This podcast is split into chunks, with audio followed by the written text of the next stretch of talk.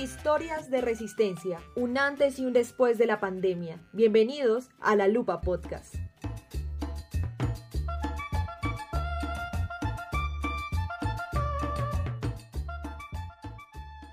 No interesa en qué lugar estés o de dónde vienes. En Colombia todos somos uno. Seremos la voz de los que han sido callados. Desde Bogotá hasta la periferia, nosotras somos La Lupa Podcast.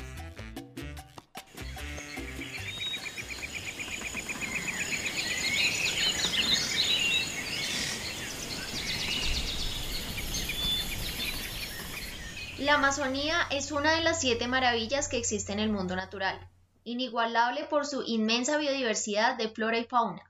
Sin embargo, este espectáculo natural se ha visto afectado después de ocho meses de contingencia.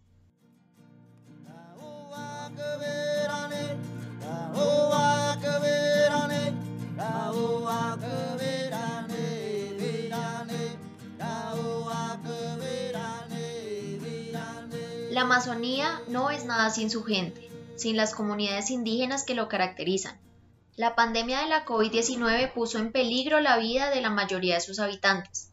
El Amazonas pasó de no tener casi contagios a elevar su cifra de manera alarmante en muy poco tiempo. Acá sí se vivió algo muy diferente, o sea, eh, esa llegada de la pandemia. Pues al principio nos sentíamos muy a salvo porque cerraron la frontera y nos sentíamos como, como todos, como protegidos de cierta forma ¿sí? Como decíamos, bueno, estamos en una región amazónica llena de selva, naturaleza, bueno, eso no va a llegar acá. Esa es la perspectiva de Leslie Mendieta, nacida y criada en Leticia, Amazonas. Ella cuenta que los amazonenses ya tenían los protocolos de seguridad y cumplían con una cuarentena, pero el 17 de abril, cuando llegó el primer caso de coronavirus al departamento, el pánico empezó a apoderarse de las personas el primer caso que fue filtrado básicamente por la frontera ilegal. Eh, llega la pandemia por parte del Brasil, de Tabatinga. Entra la enfermedad y todo el mundo a sus casas totalmente, porque teníamos un aislamiento, pues estábamos tranquilos de cierta forma, tranquilos y pues la gente se cuidaba, pero no se cuidaba tanto. Pero eh, inmediatamente la gente se aisló totalmente, no salía, la gente forraba sus casas, creía que el virus volaba, caminaba, mejor dicho, de todo. Y se sentió un miedo muy, muy devastador que uno pasaba por urgencias o en las clínicas, uno ni, ni quería pasar del miedo que le daba que ya iba a quedar contagiado. Entonces se fue creando un miedo muy potente por la, gente ya no quería eh, escuchar medios ni nada por el estilo porque tenía miedo de escuchar eso porque se estaba enfermando psicológicamente.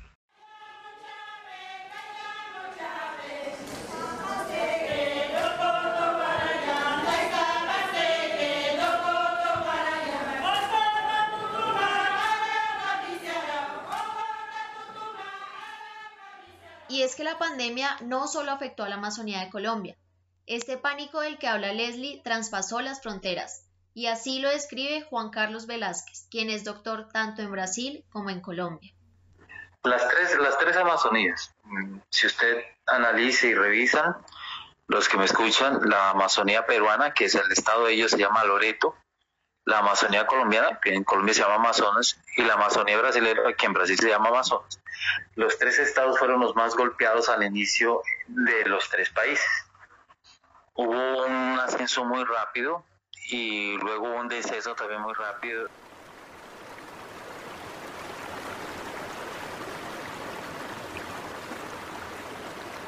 Así se escucha el responsable del masivo contagio, el río Amazonas, la afluente que ha conectado diversas tribus y ha permitido el comercio a lo largo de los años entre los tres países.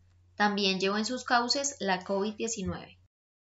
Al llegar a las comunidades, porque en principio cierran la frontera y, tardan semanas en cerrar el transporte fluvial que conecta las comunidades con Leticia y el Perú. Tardan mucho en cerrar esos accesos y eso hace que se filtre el virus y que llegue a las comunidades. desde, desde, el desde los niños hasta los adultos fueron contagiados. Claro está que a los niños no les dio tan duro y a los adultos eh, sí alcanzaron bastante a fallecer, pero abuelos más que todos de la comunidad indígena. Entonces uno se pregunta, ¿cómo funciona el sector salud en el departamento? Sabiendo que, y para nadie es un secreto, que el Amazonas ha sido abandonado en entrega de recursos mucho antes de la pandemia. No, no alcanza a cubrir, para la población que hay, no alcanzaba a cubrir el personal que había en los hospitales. Imagínate, el que era el guardia de seguridad tenía que hacer todo el filtro para entrar a las personas a citas de urgencias y las demás personas se ocupaban en distintas áreas porque habían por niveles en los hospitales las áreas pues la más grave a la más leve. Pero no eso se, se sintió que no había personal que tuvieron que desde Bogotá llegaron aviones con personal médico y a pesar de llevar al personal médico en aviones dentro de los mismos hospitales, los médicos tienen sus propios problemas y preocupaciones pero pues eh, eh, hay una calma eh, temblorosa, por ponerle algún término así. Eso con relación a, la pandemia.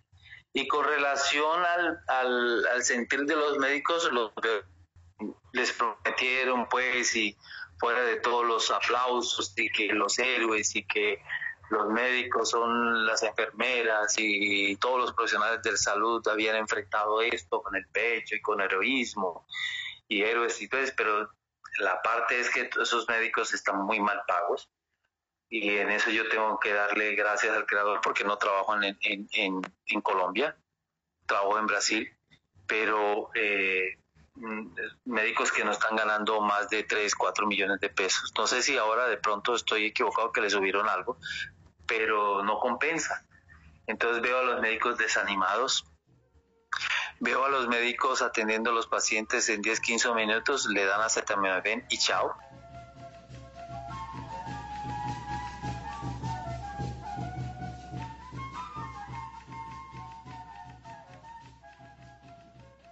La verdadera pregunta que nos surge es ¿Qué hizo el gobierno para mejorar la situación cuando los casos pasaron a mediados de mayo a casi mil contagiados, menos de un mes después del primer caso?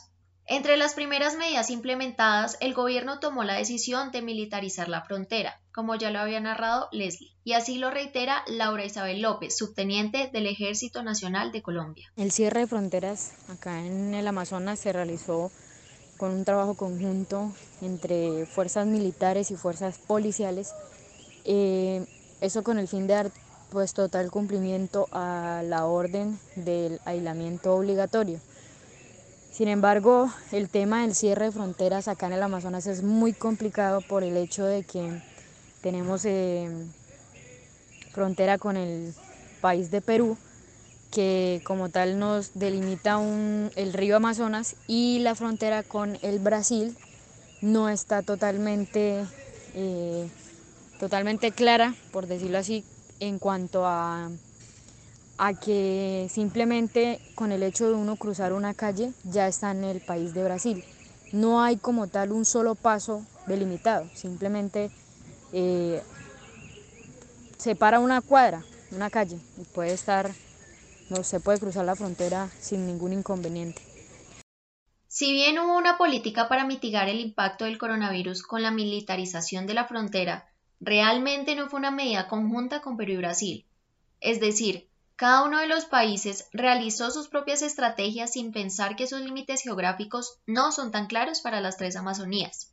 Y esta situación también se refleja en el trabajo de los soldados, quienes se han visto afectados por los escasos recursos de protección de los que disponen.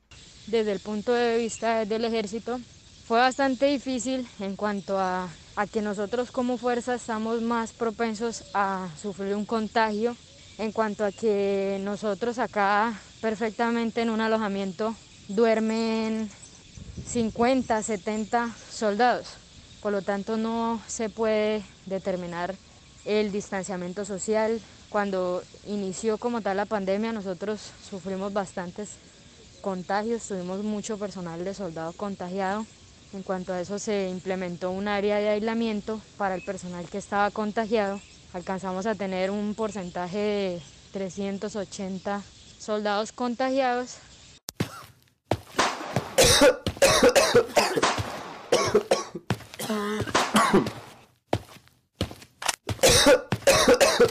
Esta crisis en la salud amazónica se resolvió de un momento a otro, tal como apareció. Hay varias hipótesis científicas que llevan a pensar que no fue necesariamente el Estado el responsable de lidiar con la crisis y reducir el número de casos en el departamento.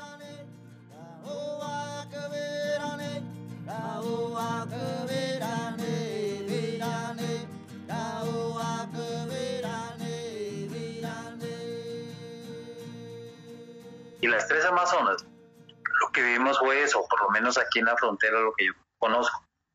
Un pico muy rápido, luego un descenso también asombroso. Eh, y hay varias otras explicaciones. Eh, hay explicaciones también que, que están ya siendo investigadas en la ciencia. Es lo siguiente, estas zonas son muy, muy prevalentes. Prevalentes es que hay enfermedades que permanecen constantes y frecuentes en la población, aún sin producir daño, pero permanecen, que es la tuberculosis y que es el propio dengue. Se cree que al tener alguna de estas enfermedades, la cantidad de contagios por coronavirus se reduce, puesto que la población convive con otras complicaciones. Eh, el COVID se comporta diferente. Eh, no creo que haya sido el trabajo del, Estado, o sea, desde el gobierno central, local, lo que haya producido ese bajonazo tan rápido. Debe buscarse una explicación científica, que puede ser la prevalencia de dengue, la prevalencia de la tuberculosis que es muy alta en esta región y la otra explicación que habría también que investigarse es que la gente comenzó a iniciar tratamientos eh, mal llamados tradicionales o eh, tratamientos con plantas.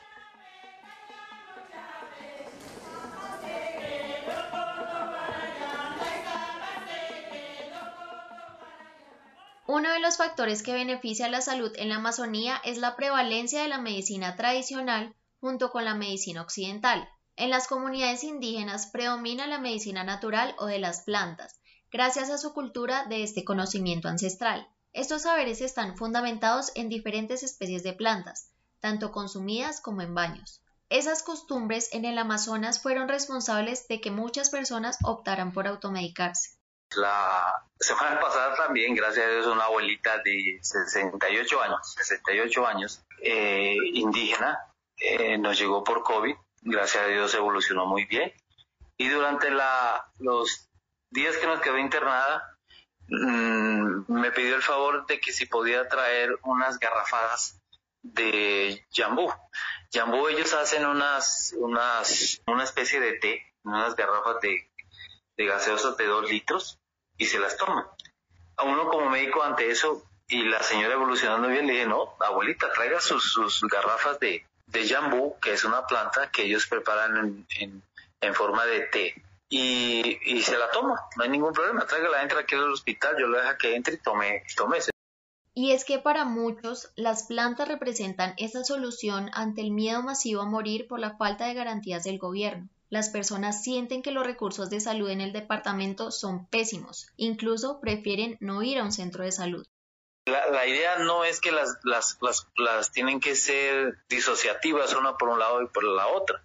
Son medicinas que yo creo, lástima que no se han podido investigar con estudios, estudios eh, controlados, doble ciego, pero es una medicina que yo creo que en cualquier momento va a llegar a que compaginen y que cada uno ocupe el, terreno que le corresponde. Cuando empiezan a notar que sus parientes empiezan a morir estando en urgencias en un hospital que tú supones que vas a llegar y, sientes que vas a estar bien y pues sientes una seguridad, bueno, ya estoy en el hospital y aquí ya acá me salvan, pero era lo contrario, llegar al hospital era sentir sentir que ya te ibas a morir porque no había, no tenía una confianza uno en llegar a un hospital de alta calidad, sino que ahí con lo que hubiera.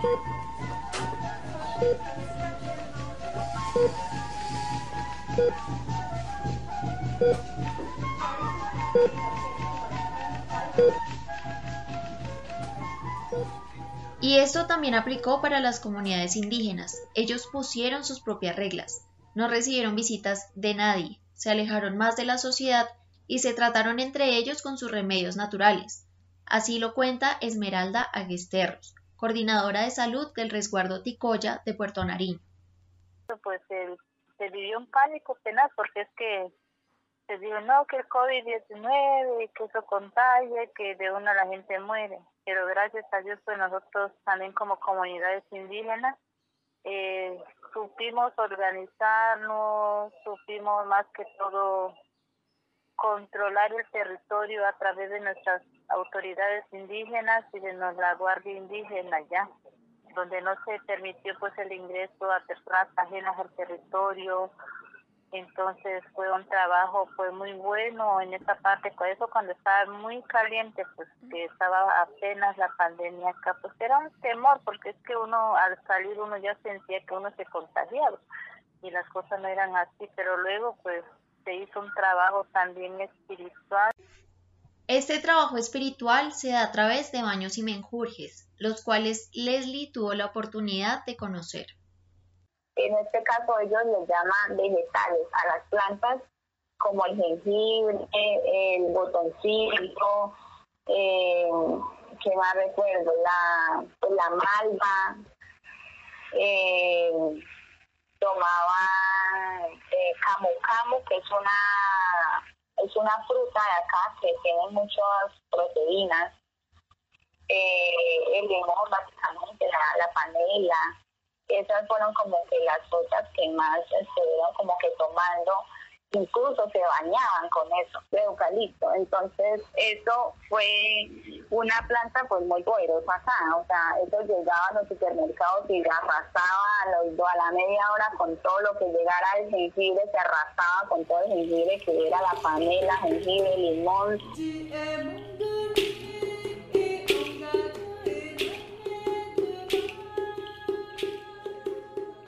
Estoy diciendo que la gente comenzó a buscar alternativas entre ellas comenzó a utilizar muchas plantas, muchos tratamientos que no sabemos si son ciertas o no. Y por eso esa no es la discusión, sino que primero comenzaron a hacer a no depender de un Estado, a no depender de un gobierno, sino cada persona preocuparse de cómo buscar una su salida, sea equivocado o no, pero buscar cómo enfrentar un problema ante la misma ausencia del Estado. Pero el gobierno como órgano principal de autoridad está obligado a velar por el bienestar de la sociedad, y más en un caso de emergencia como la coyuntura actual. Entonces, ¿cuáles son las acciones empleadas por el gobierno hasta ahora? En la búsqueda de fuentes estatales, el equipo de la lupa recibió una respuesta negativa por parte de las entidades, puesto que no estaban autorizadas a dar información del gobierno que pudiese perjudicarlos. Ante eso, se realizó una investigación exhaustiva comparada con lo que nos cuentan los amazonenses y esto fue lo que encontramos. Según el Ministerio de Salud, en Leticia, capital de Amazonas, la curva de contagios de la COVID-19 se ha estado aplanando y la epidemia se ha manejado de forma controlada con acciones empleadas por parte de los gobiernos nacional y departamental y la Superintendencia Nacional de Salud. Se ha venido fortaleciendo la capacidad hospitalaria alcanzando ya nueve ventiladores, cuatro de ellos nuevos. Por su parte, la planta de oxígeno está siendo actualizada para poner en funcionamiento prontamente toda la capacidad. Y a pesar de esos esfuerzos, por lo menos en Leticia, los ciudadanos no sienten eso. No, el gobierno, la, la verdad, las comunidades, el gobierno casi que no actuó el apoyo que dio el gobierno fue economía a los hospitales, plata a los hospitales, el privado y público, chan con chan, que no se supo ni siquiera ese dinero dónde está, porque no se ha visto en un lado. Es como un elefante blanco, así lo describen los amazonenses, que no va ni para allá ni para acá. Por ejemplo, según los informes del gobierno, en abril llegaron 22 toneladas de alimentos para atender el hambre del 70% de los trabajadores informales de Leticia que no podían salir a trabajar por cuenta de la cuarentena. Empezaron a, traer mercados del Brasil, imagínate. De ellos me imagino que compraban los productos en el Brasil porque les salía a, o por la moneda brasilera más económica Entonces daban mercados, los recursos que mandaba el gobierno fueron mercados y, y, el dinero para los hospitales pero mercados con productos brasileños, ¿por qué? Porque les salía más económico y de mala calidad. Y esa oportunidad económica que dio el gobierno con los productos del Brasil también representó un medio de contagio al pasar productos por la frontera. Sin embargo, la medida se implementó así, sin medir las consecuencias.